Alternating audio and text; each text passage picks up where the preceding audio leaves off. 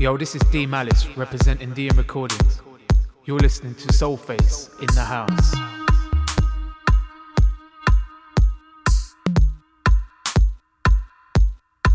Whoa.